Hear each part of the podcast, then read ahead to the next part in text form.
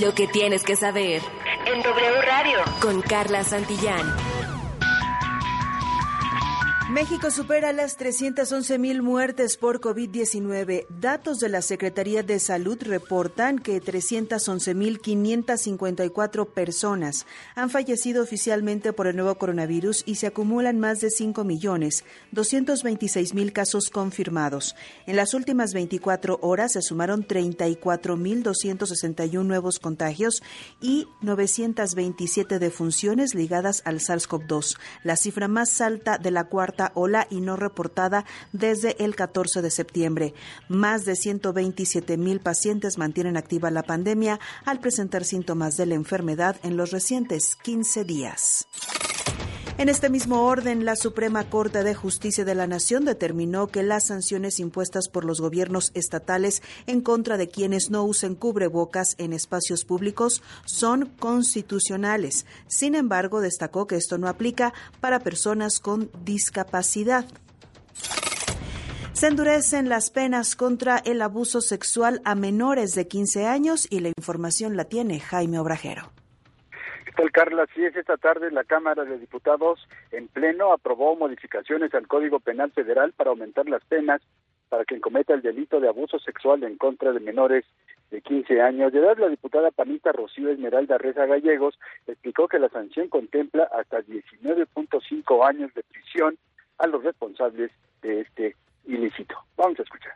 Se propone que la persona que cometa el delito de abuso sexual en una persona menor de 15 años o en una persona que no tenga la capacidad de comprender el significado del hecho o la obligue a ejecutarlo en sí o en otra persona, tenga una penalidad mayor de hasta en una mitad en su mínimo y en su máximo, a la de 6 a 13 años de prisión Carla, estos castigos se aplican también cuando el delito se cometa por dos o más personas. Además, la penalidad del, delito se agrava si se suministran algunas sustancias estupefacientes o psicotrópicas en contra de la voluntad o sin el consentimiento de la víctima, o bien cuando este delito se ha cometido por algún familiar o algún servidor público o por o bien por quien abuse de la confianza en la guarda en la guarda o custodia precisamente de los menores de 15 años el deporte que tenemos, Carla.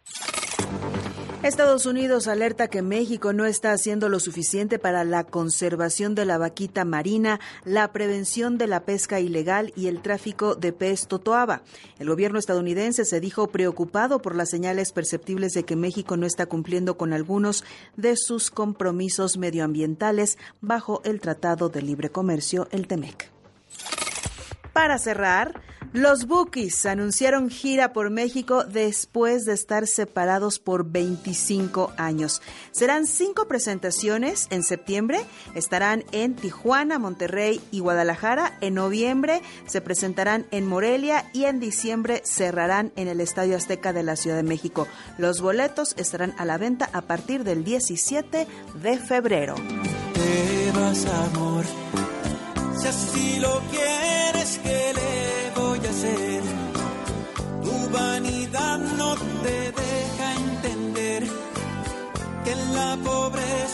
se sabe querer.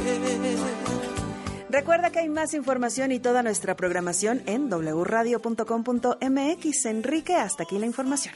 No, para los bookies sí me formo en las líneas virtuales para la Azteca. Eso es tan bueno, sí. hasta es poeta, además, Solís.